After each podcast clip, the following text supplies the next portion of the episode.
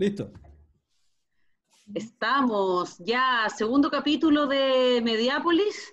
Todos bienvenidos una semana después y ya tenemos redes sociales también. Luis Argandoña, Andrea Azócar, Miguel Paz, ya les vamos a presentar con quién estamos, pero quería aprovechar de contar que ya tenemos eh, todos estos capítulos en la plataforma YouTube, ya tenemos unos valientes suscriptores, como 22, ¿no es cierto, Andrés? 23, la estamos rompiendo. 23. Sí, pues mi hijo. Mi hijo. Oye, y también tenemos eh, Twitter, Mediápolis 5, Instagram, Mediápolis Chile. Son eh, redes que se van a ir eh, de a poco activando para, para mm, estar comunicados. Y estamos grabando por Zoom. Somos uno de los 300 millones de personas que ocupa Zoom en el mundo. Así que, así que le estamos dando más caja a, de los pocos ganadores en esta, en esta pandemia. Oye, eh, yo solo quiero decir que en la cocina tengo en este momento dos gatos y un perro, así que probablemente haya ruidos raros. Ya, algún, eh, yo creo que Luis está con el micrófono apagado, porque no se le escucha, podría aprenderlo. Ah, yo creo que sería... Buenas noches. No, lo tenemos prendido, está prendido. Está low perfil nomás.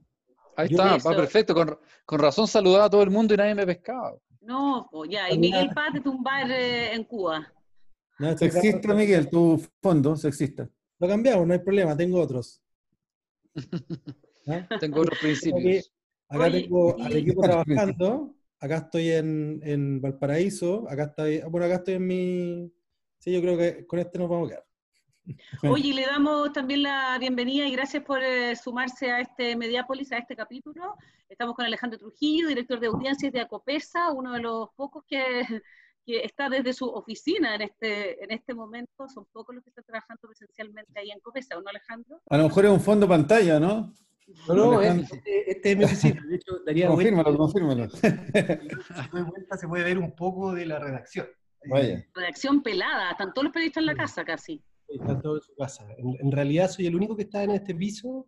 Eh, hay todavía alguno que otro editor en otros pisos más arriba, pero en general la gente está trabajando de sus casas. Gracias a todos por la invitación. Eh, me entretuve mucho viendo la semana pasada el, capítulo anterior, así que un honor. fuimos, fuimos bastante, yo creo que fuimos bastante mm, lapidarios un poco con el, con el, no poco, lapidarios con el futuro de lo, de lo que le espera a los medios en Chile, o al menos en un escenario vasco bastante complejo. Lo bueno sería que nos dierais tu escenario también, o sea, ¿cómo lo veis tú que está nosotros estamos ahí en la periferia, eh, y tú estás ahí mucho más metido en, el, día a día. Entonces, ¿cuál es tu visión de, cómo ves el... Notarle la periferia, igual ustedes cachan más o menos, o sea, el otro día escuché eh, eh, cómo, se, cómo se bajaban sobre la situación de los medios en general y vi algún, algún pesimismo en, alguna, en algunas evaluaciones. En general, la situación de los medios nadie va a negar que es como los medios tradicionales es como compleja o al menos como de una crisis de identidad, de búsqueda, pero eh, la pandemia a nosotros nos ha abierto una, una oportunidad, es decir, eh, eh, nosotros estamos teniendo más audiencia que nunca.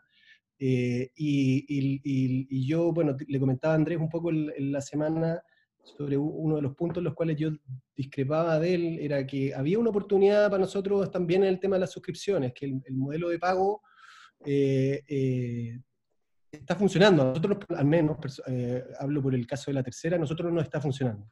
Nosotros estamos vendiendo tres veces más suscripciones digitales de las que vendíamos hasta antes de la pandemia.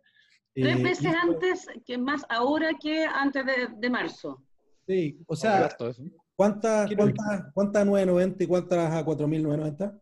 Bueno, ahí hay, ahí hay, como, ahí hay un tema sobre eh, también el, eh, sobre la mirada de lo que es una suscripción digital. Cuando nosotros el año pasado decidimos hacer una suscripción digital acá en la tercera, cumplimos justo ahora un año, eh, teníamos como, la veíamos como difícil. En realidad no es fácil en Chile tratar de levantar un, muro de pago que funcione en términos de negocio. Eh, para hacer una buena suscripción digital es sabido eh, que hay que cumplir con una serie como de requisitos que nosotros sentíamos que no los teníamos totalmente resueltos. Eh, Y entonces era esperar a tener todo resuelto o empezar a jugar, empezar a, probar, a practicar. Y hasta ahora se nos ha dado bien. O sea, esos tres requisitos básicos eran ser capaces de tener un contenido único y diferenciador. Eh, por cierto que no lo tenemos resuelto todavía, es eh, estamos en un... más difícil.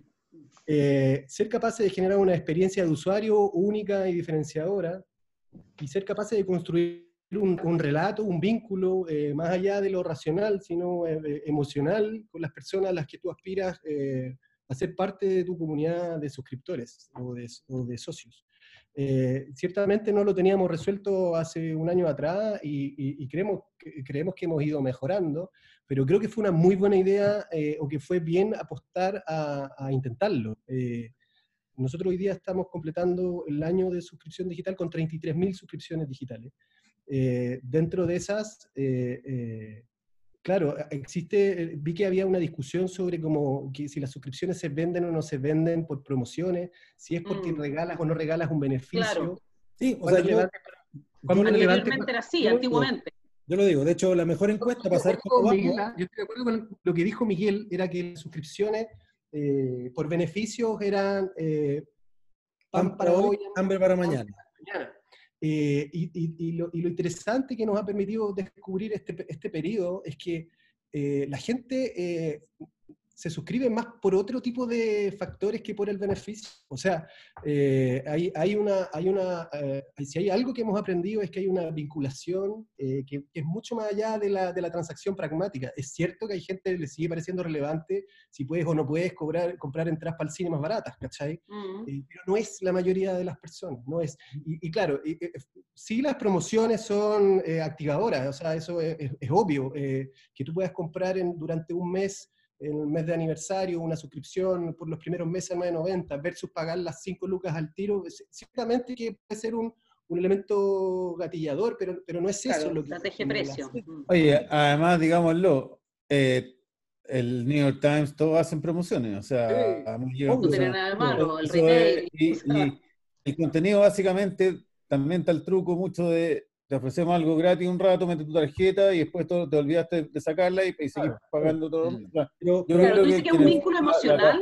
perdón, perdón, la, la, marca, pregunta, espérate, que me pregunta, el, el, la retención, ¿qué es lo que te quería preguntar? Porque en el fondo el, incentivo está bueno, pero, pero la retención también es un tema clave. ¿Cómo andan en retención ustedes ahora? Mira, eh, nosotros estamos cumpliendo un año y por lo tanto sería como súper eh, aventurero que yo te diga, oye, es que estamos perfectos, no tenemos ningún problema. Cuando uno revisa los las experiencias internacionales, generalmente después del primer año cuando empezáis a tener problemas de retención, eh, pero nosotros hasta ahora hemos, estamos súper bien, no estamos teniendo, ¿cómo se dice? Abandono. Más allá de la, es mucho más baja la, la, fuga que la que tenemos con las suscripciones tradicionales, ¿cachai? Em, así que no ¿Y ¿Qué otras razones? problema. Perdón, si, la... No, vale. Que, que, que, que ha, sido, significativo, ¿qué, cosas terminan activando más suscripciones que otras? Eh, es relevante para nosotros que, estemos generando eh, tres veces más suscripciones que antes de la pandemia, porque la mayoría de los contenidos, el 80 o 90% de los contenidos están fuera del muro pago. Eh, es decir, hoy día la gente que se está suscribiendo no es porque, esté, no es porque la estés obligando necesariamente eh, a, a, pagar. Eh, y de hecho hay, hay, hay, hay, contenidos que son mucho más gatilladores que otros. Por ejemplo, un mensaje, no sé, si uno empieza a revisar los momentos más que movieron más suscripciones durante este último mes, no sé, un mensaje del director enviado a, una, a, través de una, de una carta a los, a los, usuarios registrados o a usuarios frecuentes de la tercera.com haciendo como una reflexión sobre la importancia del periodismo en, tiempos de incertidumbre, eh, eh, un llamado a, apoyar la labor periodística, te, termina gatillando más suscripciones que una... ¿Es un factor emocional, Alejandro, entonces?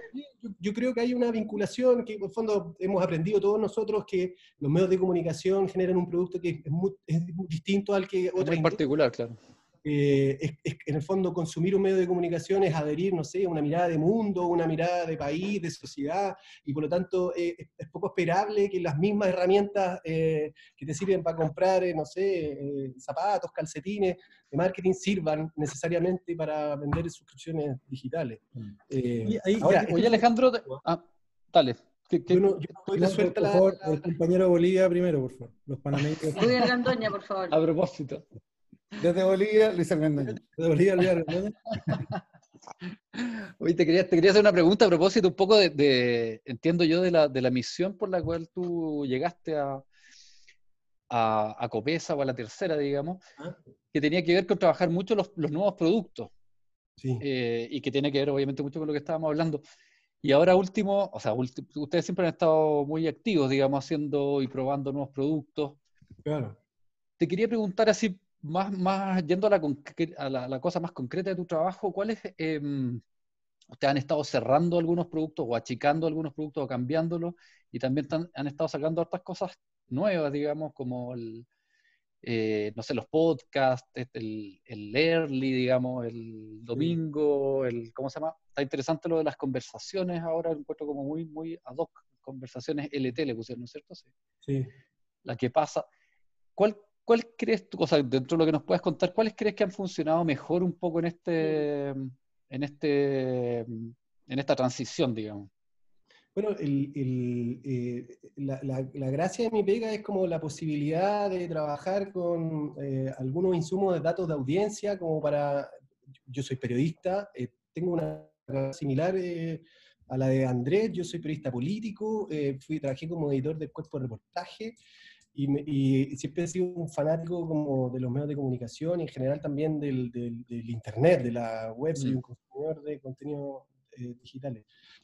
Eh, perdón, me fui para otro lado, pero, pero en, en el fondo la, la, gracia de mi pega es poder experimentar. Hay cosas efectivamente que van funcionando y otras que, que, no, que no, funcionan tanto nomás, y hay que ser como súper resuelto como para eh, cambiar. Eh, dejarlas ir, digamos, claro. Claro, dejarlas ir, eso, eso, es muy importante, como uno tiene que enamorarse de las ideas, pero también saber dejarlas dejarlas ir. Efectivamente, nosotros en el último tiempo hemos eh, creado un montón de cosas. Hay gente que dice, oye, pero es que es mucho y no se entiende. Y, bueno, sí, puede ser. Eh, fondo que alguien, alguien me, te puede criticar porque es como desordenado, porque es mucho. O sea, esa crítica yo la, la, la, podría aceptar. Que hay, muchas marcas en torno ahí, ¿no? Claro, también puede ser. Nosotros optamos por una estrategia multimarca y, y, en ese sentido, por ejemplo, nos hemos diferenciado de otros, del camino de otros medios de afuera, no sé, el New York Times que trabaja una sola gran marca y en fondo todo es el New York Times. Eh, nosotros en Copesa eh, hemos optado por profundizar una estrategia de multimarca y eso puede ser visto como algo bueno, también como algo, algo malo.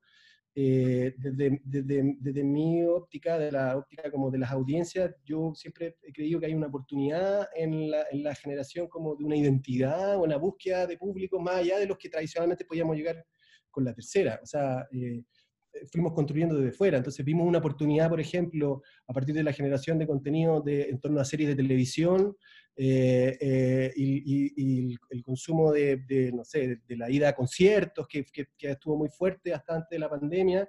Eh, vimos que había una oportunidad ahí, que estábamos tocando algunas teclas que no tocábamos con la marca La Tercera tradicionalmente y que era posibilidad de llamar a algunos públicos. Y entonces inventamos un medio que se llamaba Culto. Mm. Y, es un medio que eh, hoy día a mí me provoca como eh, mucha como regocijo eh, cuando llegan las solicitudes de práctica durante el verano, cuando los periodistas llegaban con sus currículums porque querían hacer la práctica. Hoy día todos los currículums me llegan para hacer la práctica en culto. Ya casi no llegan periodistas que quieran trabajar en, en, en política o en la crónica y funciona. Eh, y uno dice, ah, bueno, esto ha funcionado, tiene, eh, eh, tiene cierta audiencia, tiene tráfico, es un sitio que tiene dos millones de usuarios y que puede competir con otros sitios que son de noticias como más tradicionales. funciona. La, la, apuesta que hicimos con ¿Qué pasa? era como, este es una marca que está asociada a poder y coyuntura, influencia, una marca valiosísima, de la cual yo jamás hubiese querido como, o sea, el 100 en una revista me imagino que no es algo que alguien pueda pretender, eh, no es algo que alguien pueda vender como algo positivo, eh, pero, pero una vez que ya está, eh, que hubo que hacerlo, podemos discutir si es que habían formas de salvar o no, siempre se puede discutir eso. Una vez que ya está, sentíamos, por ejemplo, que era, una, que, que, que, era una marca que podíamos tratar de reutilizar y que sin duda había una oportunidad en tratar de generar una comunidad en torno a contenidos de ciencia y medio ambiente Y, que, y hoy día, ¿qué pasa? Es un medio que trata de posicionarse en ese aspecto y que tiene un newsletter semanal, que tiene como 20.000 personas registradas, hay como una comunidad científica que le parece relevante eso. Hay gente que puede no gustarle ese tipo de contenido, pero pareciera que funciona. Eh, eh, ahora en, en, pandemia es un sitio, es el segundo o tercer sitio más visitado de los medios de, de Copesa. O sea, a veces es más grande que la cuarta eh, en términos de volumen de audiencia. Obviamente tiene que ver con la pandemia y con la búsqueda de la vacuna, en fin. Claro. Con una serie de otras como... Oye, Alejandro, una pregunta. Eh, a mí me parece súper valorable que la, que, que la tercera haga una, una, opción por el, por el mundo digital. Eh, creo que hay una, un hecho lamentable que parte de su estrategia chocó con el, con el COVID, que finalmente ha llevado a la publicidad a bajas de hasta 80% en algunos medios. Y en ese sentido, el, papel sigue siendo un, un buque muy importante. Eh, ¿Cómo les ha afectado a usted toda esta estrategia digital como refuerzo para el papel, a la suscripción de papel? Eh, porque básicamente en este momento el equilibrio es bien delicado. O sea, la suscripción de papel realmente te puede te puede reforzar mucho más que, el, que, que, la, que la publicidad digital en el fondo. Eh, ustedes mantienen, mantienen publicidad digital. Eh, más o menos, ¿cómo, ¿cómo funciona ese equilibrio entre las tres, papel, suscripción, publicidad digital? Sí, mira, nosotros, eh, bueno, los medios de comunicación tradicionales están haciendo como, tratando de transitar, no es un tránsito solo tecnológico, no es solo de de papel a digital, imagino que en la televisión ocurre lo mismo. Esa es una transición, otra transición tanto más importante para nosotros es la transición de un modelo de revenue por eh, lectoría, es decir, una búsqueda de una suscripción o de generar un ingreso por las personas que, que se sienten eh, llamadas por, por, tu contenido, eh, versus el revenue por, por, publicidad, que efectivamente sigue siendo muy importante, más allá si es digital o es, impreso. Y, el tema de la pandemia ha golpeado muy fuertemente a la, publicidad en general, no, no, solo papel, también digital.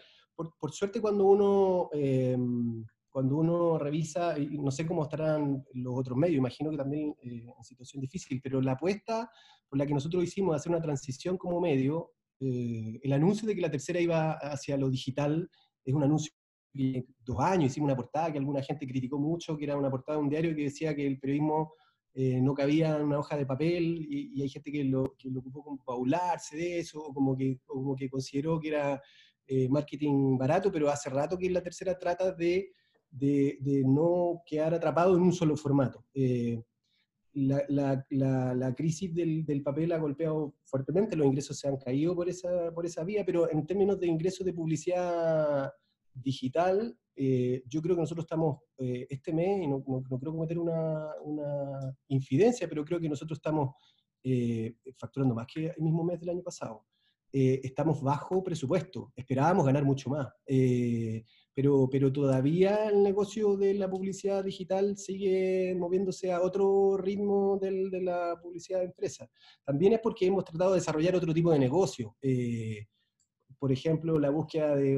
Nosotros tenemos una agencia creativa acá, creamos hace dos años una agencia creativa. El laboratorio de contenidos, ¿no?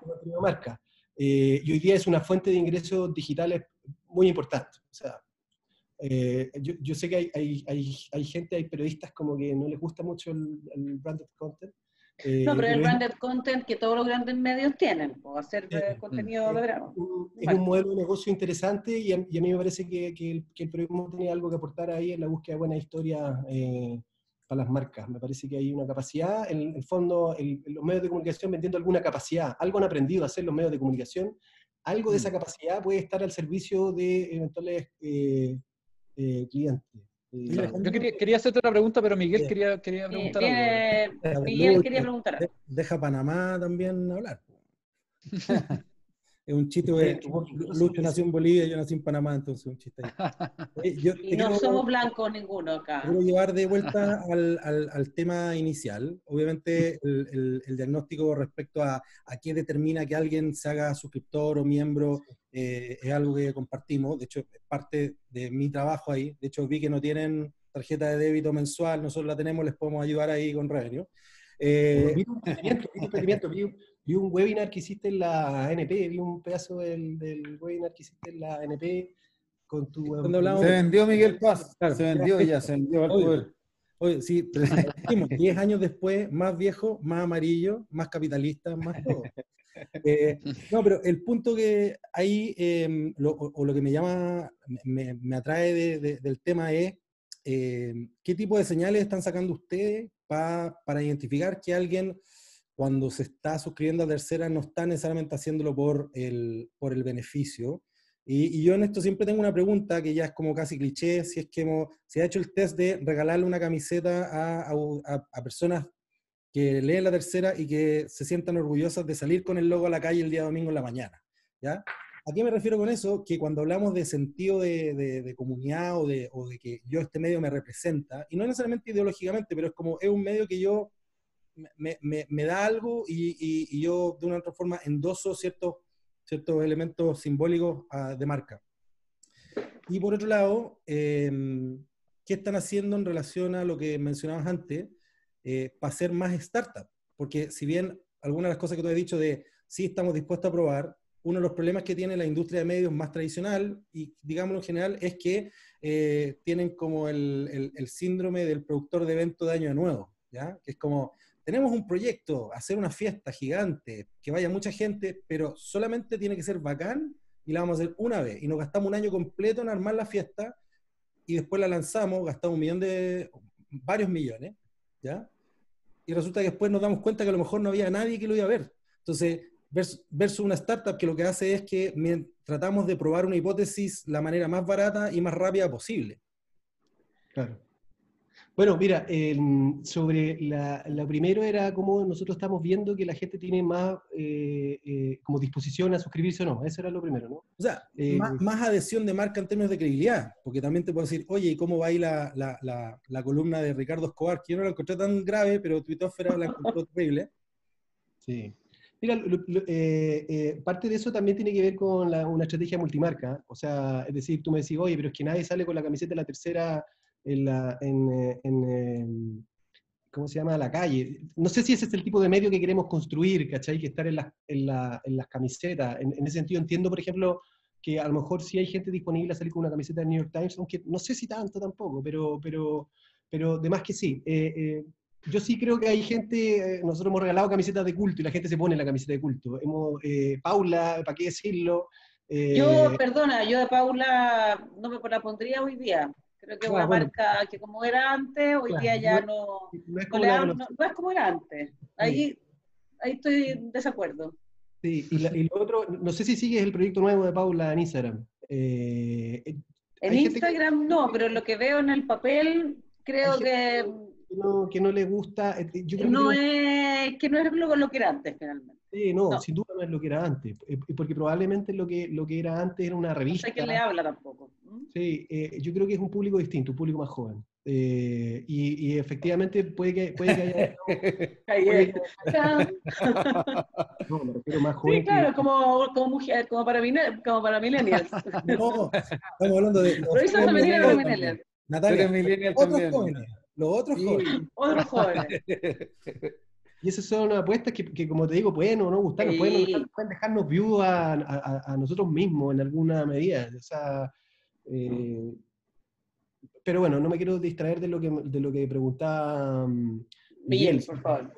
sobre la, sobre la adhesión a las marcas. O sea, eh, sí, e- e- es, es verdad que cuando publicamos una columna de Ricardo Escobar, eh, la gente te, te- te tira piedras y considera que son columnas que uno no publicar, y, pero cuando tú le haces la pregunta, oye, ¿tú que hubieras censurado esa columna? No la hubieras publicado, eh, eh, eh, como llamado o emplazado a tomar una definición sobre si tú publicas o no publicas una columna eh, de ese tipo, la gente toma dudas. Pero nosotros no nos felicitan tampoco cuando Matamala le saca la mugre a los poderosos.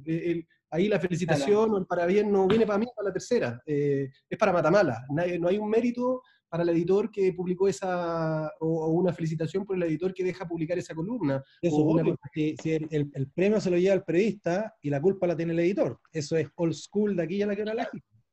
Entonces, en, ese sentido, como eh, eh, ef- efectivamente hay, hay, hay cosas que la gente te va a recriminar eh, un día y que otro día te va a aplaudir. eh, Claro. Y para nosotros como medio, eh, que, que no, que no hemos apostado por anicharnos en una comunidad, eh, porque entiendo más o menos para dónde va, y es decir, en ese sentido tenemos una diferencia con el, con el, con el Mercurio y también con otros medios que han apostado como por, eh, por anicharse en una, en una comunidad, eh, sobre todo en un clima tan polarizado con el que estamos. Probablemente uno podría sacar algún rédito momentáneo interesante. Eh, claro, es difícil. Un día te acusan de comunista y otro día te acusan de, eh, de facho. eh, eh, eso. Pero igual siempre, siempre- igual, igual hay una competencia por la, de alguna manera, o sea, siendo un producto editorial, digamos, ya casi, casi que eso te define eh, como, como un producto apuntado a la elite y ahí hay una, hay una competencia que es, que es vieja, digamos, una- la competencia directa con el Mercurio, pero también ahora una competencia que es más, que se empieza a ser un poco más compleja, ¿no es cierto? Pero igual a un segmento que uno podría discutir que, por decirlo así, se, se achica un poco en términos de, de que hay muchas otras alternativas, las redes sociales como que sacan del, Sí. de la comillas marginalidad a mu- marginalidad en términos de medios, digamos, a muchos otros grupos que no estaban. Pero ustedes siguen compitiendo de alguna manera por esa, desde una, con una apuesta distinta, una mirada distinta de la elite. ¿Cómo, cómo, ve, cómo veis toda esa competencia por, por la elite? Ah, Mira, a- a para nosotros el tema como de la elite fue un factor como súper relevante a propósito, cuando iniciamos hace algunos años el, el- el camino hacia lo que es hoy día nuestra estrategia digital.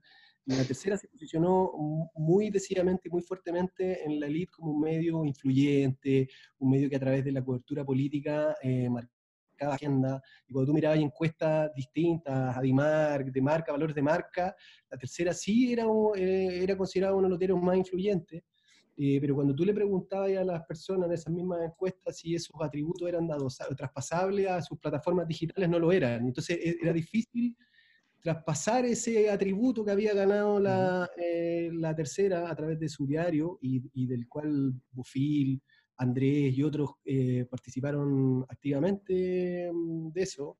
Eh, era muy difícil traspasarlo a las plataformas digitales, por lo, por lo que conversábamos al principio, esta, esta idea de que lo digital siempre es como eh, prescindible, como eh, residual, eh, eh, y e- es difícil construir influencia desde lo Mm. digital. Yo creo que el mostrador lo hizo muy bien y hay que decir que el mostrador de, de- de Miguel, cuando estaba Miguel, es, es- es totalmente distinto a- al mostrador de hoy día.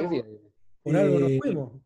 eh, y, y entonces, eh, eh, claro, me me parece que esos medios hicieron un aporte muy importante a tratar de meter influencia en las plataformas digitales. Nosotros hicimos un esfuerzo de hacer algo que alguien consideró que era muy poco digital, que era hacer la tercera PM. Eh, y, y alguien consideró que es muy poco digital porque en el fondo el mundo digital no tiene tiempo, hora, lugar, la gente consume contenido ni siquiera cuando lo anda buscando, sino cuando se los encuentra. ¿Por qué hacer una entrega noticiosa a una hora del día como un vespertino digital? Y, y- y ¿sabéis qué? A nosotros nos fue fantástico.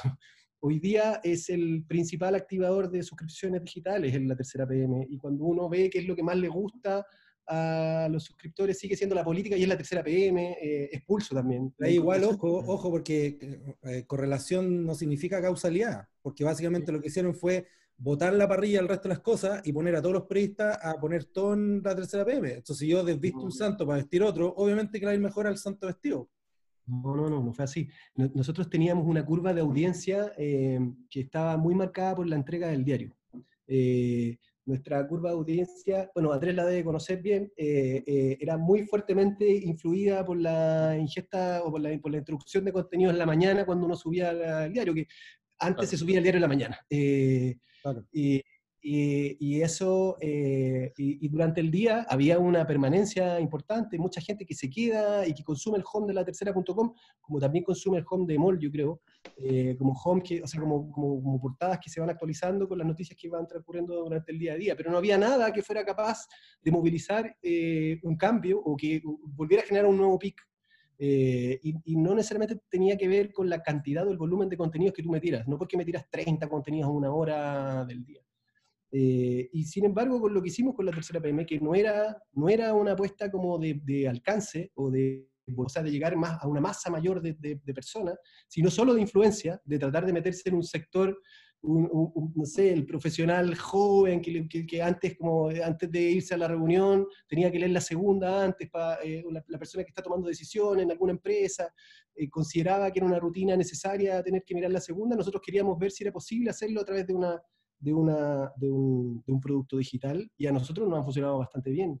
Eh, y, y- es notoriamente eh, diferencial, y quizás no es solo por la temática, porque efectivamente los contenidos de política y negocios son los contenidos que más interesan a los suscriptores de medios en general en el mundo. Eh, cuando uno le pregunta a un editor del New York Times cuáles son los contenidos que siguen picando más, siguen siendo los de poder, a pesar de que ellos tienen una oferta Mm. eh, de estilo de vida, de puzzle, Claro. de, de smart Oye, release. ¿puedo, puedo hacer la última pregunta o no? O- o La última y cerramos, Andrés.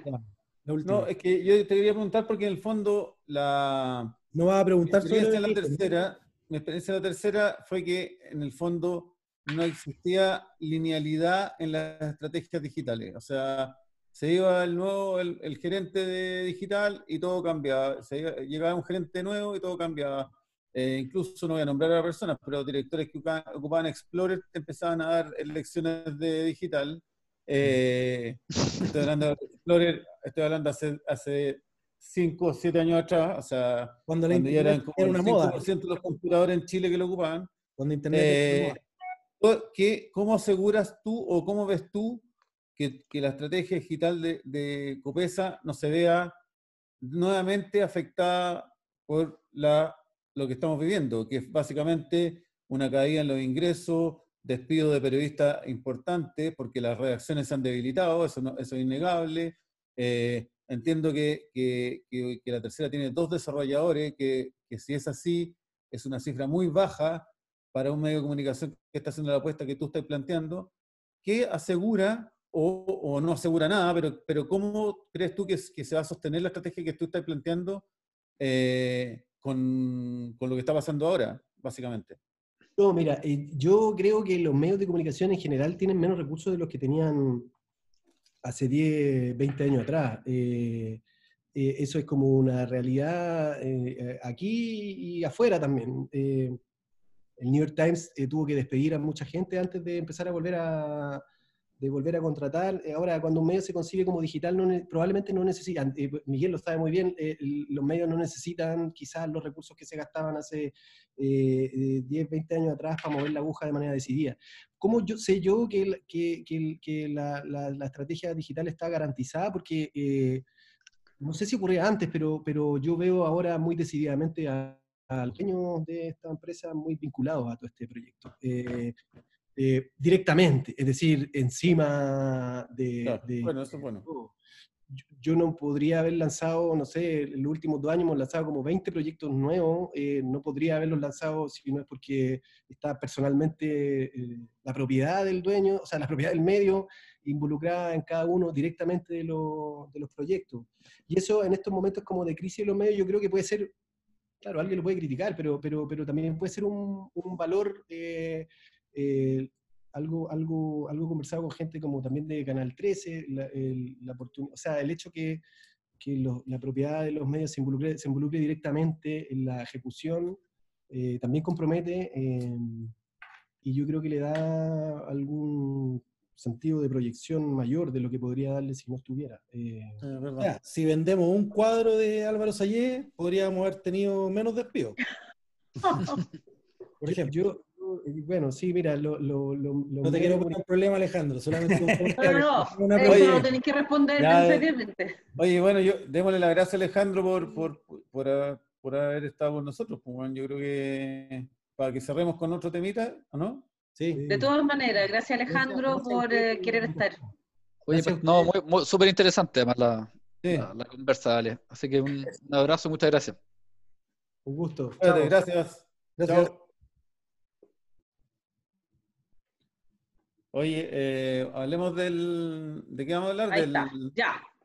de Estados Unidos, ¿no? O seguimos. o ¿Volvemos a hablo- Estados Unidos o, o la- claro, o las, o las peleas que hay en Twitter, las, pete- las peleas mediales en Twitter. ¿Qué pelea entre No, yo quería, a propósito de la contingencia de hoy día, del tema, mm, quería como rescatar y volver a leer un poco lo- el artículo de CIPER sobre la trazabilidad. Justo hoy día, eh, Mañalich en el fondo da, da el acierto de un artículo periodístico publicado publicado hace una semana eh, sobre el, donde los científicos ponen de relieve la importancia de la, de la, trazabilidad de los contactos por coronavirus, el aislamiento, y hoy día, una semana después, por eh, una estrategia que ya estaban pidiendo los epidemiólogos, los infectólogos hace demasiado tiempo, por fin se deja, se, hace y se, le, y se, le, pone énfasis. Yo creo que es un, gran, eh, un buen... Eh, un buen eh, artículo Cam. periodístico, un buen aporte periodístico. ¿Qué, qué, ¿quién, ¿Quién hizo ese artículo? Te lo leo, te digo al tiro porque lo tengo acá. Son dos periodistas de CIPER. el artículo es ah, de la CIPER. falla, cuando, que, que, devela la falla que tenía el MinSal en, y la poca cantidad de gente que tiene eh, para llamar y para trazar los casos. Y ya lo que hace Mañalich es decir, eh, va a volver a la atención primaria y va a aumentar eh, la, la, trazabilidad. Es de Nicolás Sepúlveda y Benjamín Miranda, artículo de CIPER Chile de la semana pasada, donde sale uno de los como médico estrella que, que, que, ha sido como una fuente bien buena para todos nosotros, que es el doctor Juan Carlos Said. Eh, ahí tenemos como claro. un de médicos que los medios no, nos peleamos en estos días y uno sabe cuál es más cuñero, cuál no, cuál es mejor para la radio, cuál es mejor para la tele. Entonces tenéis como el doctor O'Ryan, que es el matinal de la cooperativa, Juan Carlos Said, que le pega al gobierno.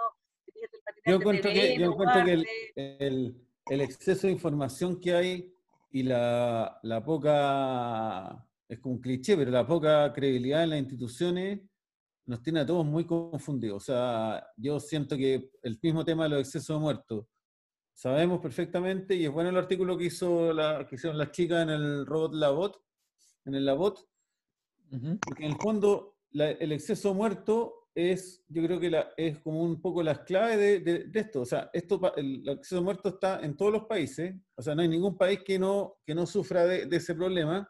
Pero sin embargo, hay una duda de que en el, los gobiernos están negando esa información, básicamente. No solo lo que pasa en Chile, en muchos otros países.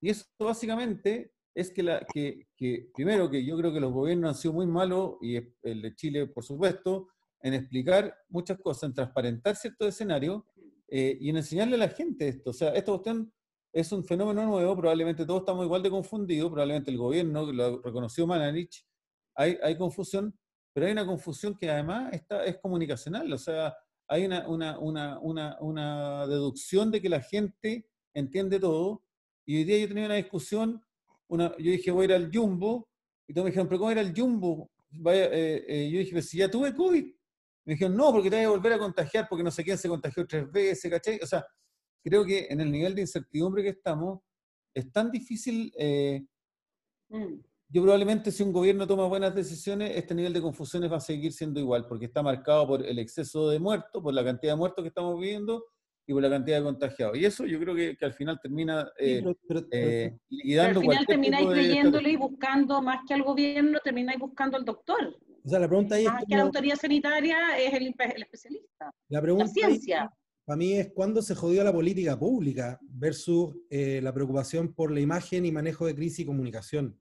Porque en rigor, el manejo del gobierno tan errático, tan, tan, o sea, uno puede ver memes y, y parodias de, de, de, de Mañalich en lo que dijo Mañalich un día versus lo que dijo otro día versus lo que dijo otro día, hasta, hasta Kramer, ¿no?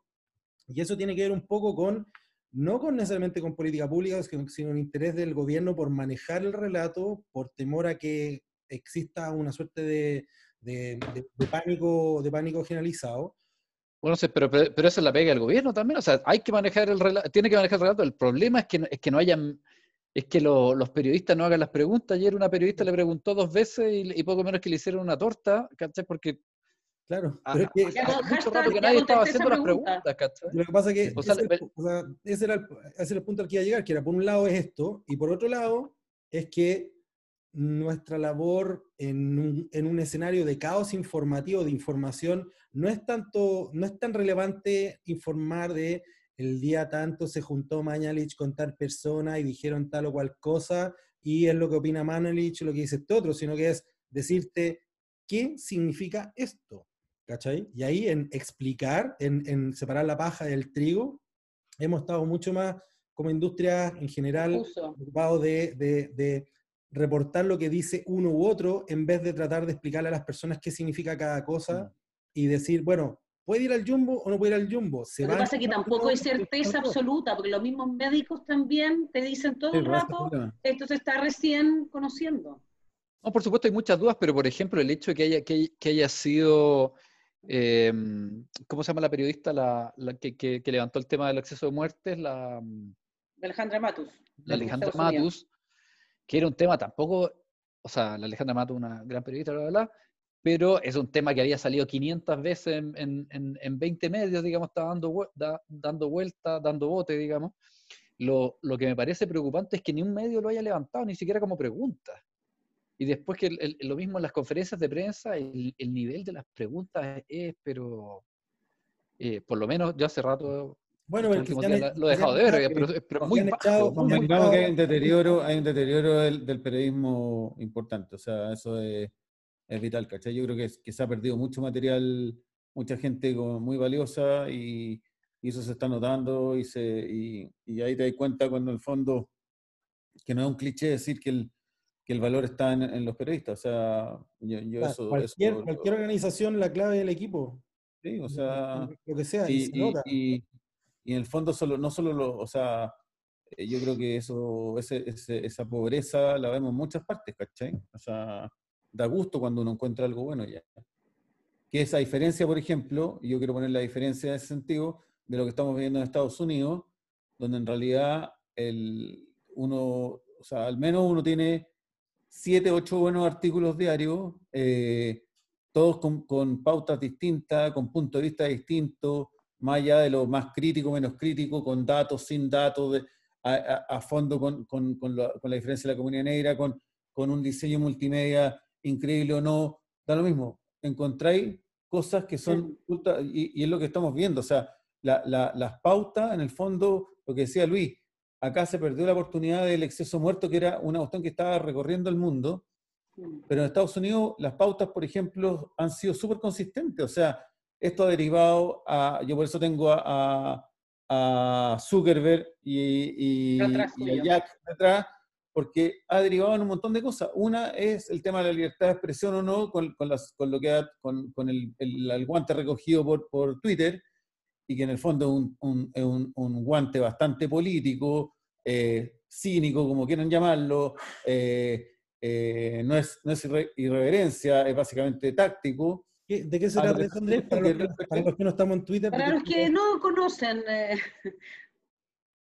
No, no, no, pero, pero perdón, pero en el fondo, ya voy a volver a ese tema, pero a lo que voy es que en el fondo también tenéis por otro lado la, la capacidad de contar la historia de Estados Unidos desde diferentes maneras, de diferentes pautas, desde la convivencia de ellos, desde el lado político, cómo la política ha, ha, ha, ha estado consistentemente opacando a, los afroamericanos, a los negros.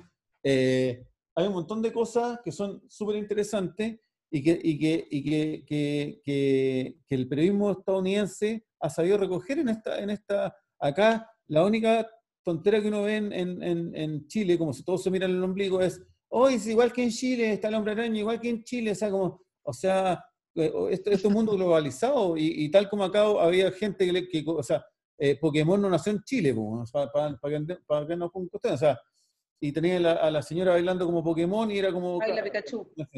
En fin, baila Pikachu. Y eh, en el fondo a lo que voy es que el periodismo norteamericano todavía, a pesar de todas sus debilidades, los golpes, las caídas que ha tenido, aún, no, aún está fuerte en, muchos sentidos. Y eso es lo que yo extraño acá, que en el fondo, mientras se debilita una parte, se fortalece otra. En Estados Unidos se debilitaron los medios tradicionales, pero se fortalecieron otros medios. Y eso es un poco lo que nos falta a nosotros. Eh, y eso es lo que quería decir y, chao. igual, de, todas maneras, yo, o sea, yo creo, a propósito que estábamos hablando con, con Alejandro Trujillo, el, eh, la tercera igual, o sea, con todas las, con todas las dificultades, igual muchos domingos, o sea, claramente domina la pauta, digamos, en, términos de los temas que, que pone y hay, artículos relevantes. Pero da la sensación de que muchas veces la, la, parte más puntúa se la, pareciera casi como una estrategia, se la dejan a los columnistas, digamos.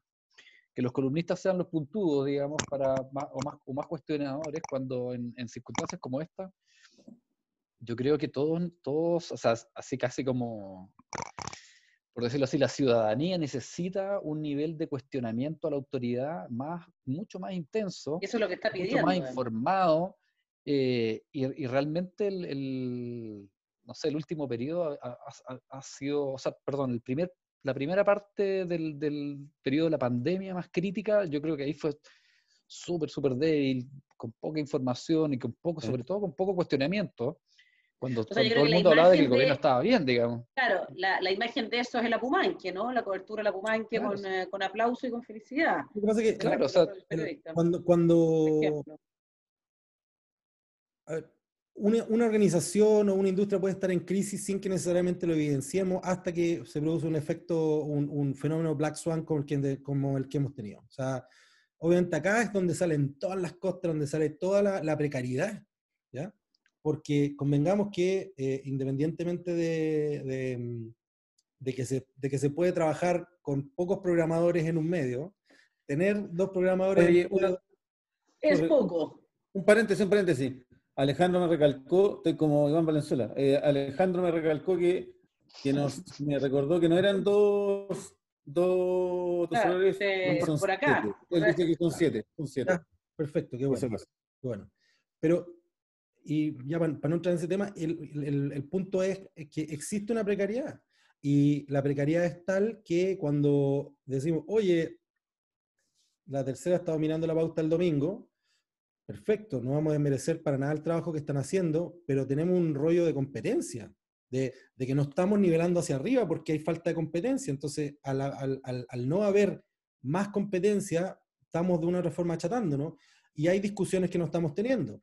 Cuando un ministro miente o no dice la verdad, para que no, me creen, cuando no dice la verdad y sabemos que no dice la verdad y titulamos ministro dos puntos, dice frase que sabemos que no es la verdad, y abajo, como en el párrafo 4, decimos que existen datos factuales que desmienten al ministro, ¿estamos informando o estamos siendo cómplices de la desinformación y la propaganda? Ese tipo de discusiones no las hemos estado teniendo y son discusiones que debiesen estar existiendo y debiesen estar eh, reflejándose en cómo estamos haciendo el trabajo que estamos haciendo. Sí.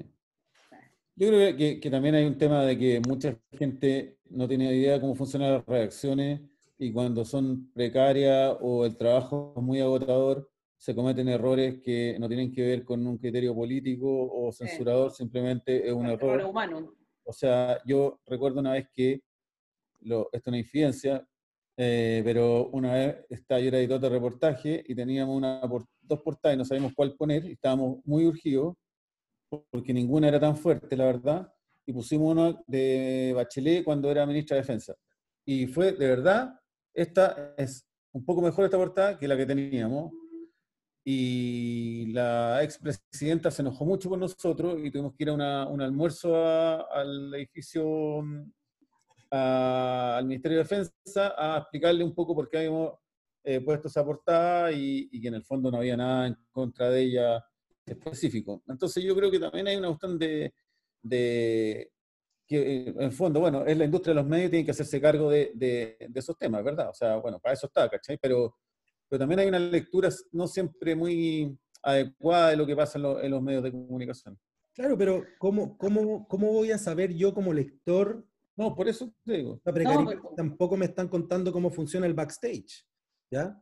Eh, la mayoría de las personas, cuando, tienen grandes cuando hay grandes reportajes y las personas hacen teorías, eh, teorías respecto a cómo se consigue la información, generalmente están equivocadas, generalmente la situación fue mucho más fortuita, hubo una cuota de fortuna, un dato, algo que fue mucho menos sofisticado que las La gente siempre cree que hay un complot, que hay una... Yo creo que además también... mucho más conspirativa detrás de las cosas, muchas personas. Bueno, estamos en un momento además también ir contando esa trastienda te da credibilidad y te, te permite que haya un... Ah, contar la trastienda, claro.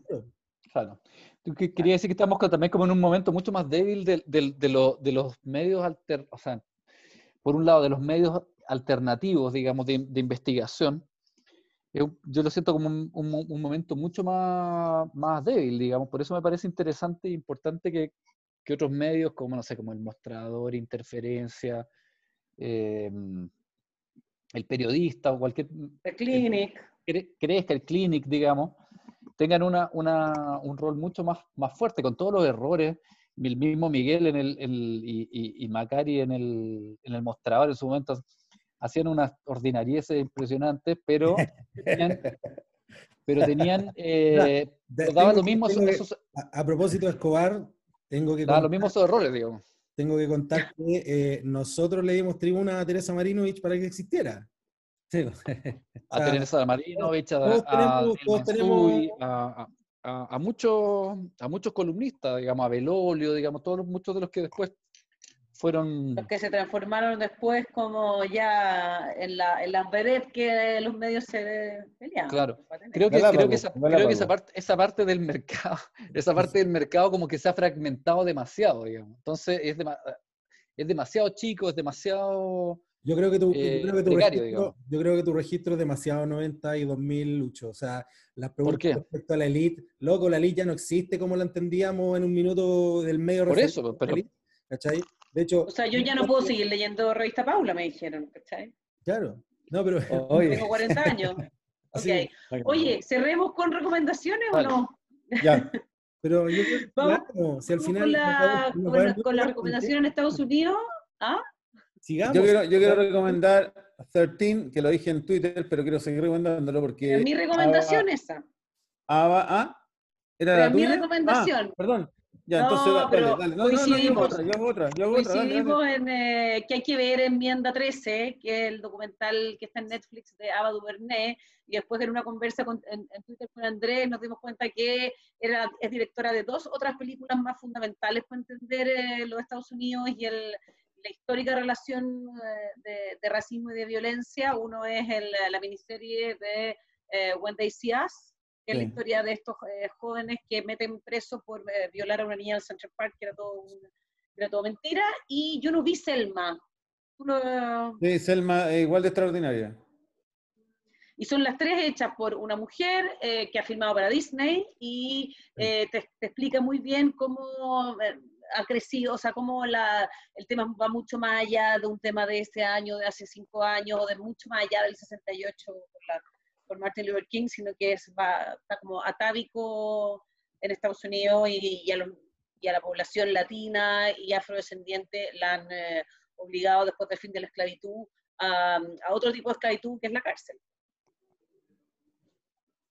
Ya. Bueno.